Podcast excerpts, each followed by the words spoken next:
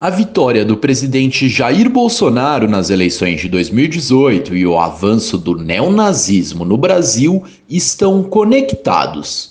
É o que apontam os números e especialistas ouvidos pelo Brasil de fato. Pesquisas divulgadas nos últimos meses identificaram o aumento de grupos extremistas e o crescimento de crimes de apologia ao nazismo na internet.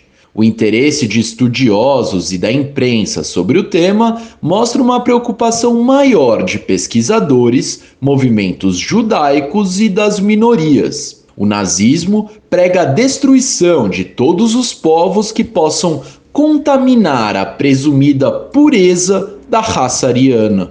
A ideologia foi posta em prática por Adolf Hitler nas décadas de 1930 e 1940 na Alemanha e nos países invadidos pelo ditador. De 1941 a 1945, durante a Segunda Guerra Mundial, 6 milhões de judeus foram executados nos campos de extermínio nazistas. Em 2021, o Brasil de fato mostrou cinco momentos em que membros do governo ou bolsonaristas adotaram símbolos do movimento fundado por Adolf Hitler. O período do crescimento das ocorrências nos estudos recentes sobre a ideologia coincide com o período da gestão Bolsonaro no governo federal.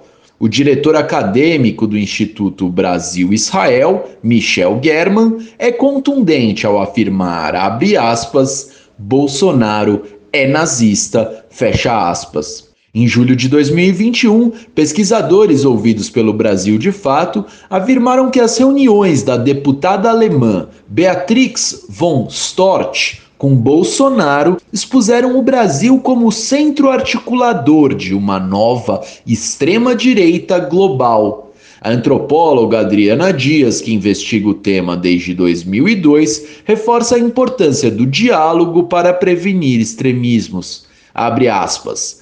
Acho que quanto mais nos comunicarmos, quanto mais a educação evoluir e desenvolvermos a empatia, mais vamos saber responder a genocidas.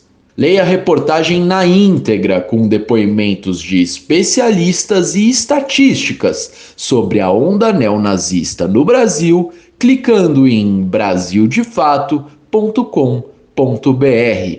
De Brasília, da Rádio Brasil de Fato, com informações da agência Senado, Paulo Motorim.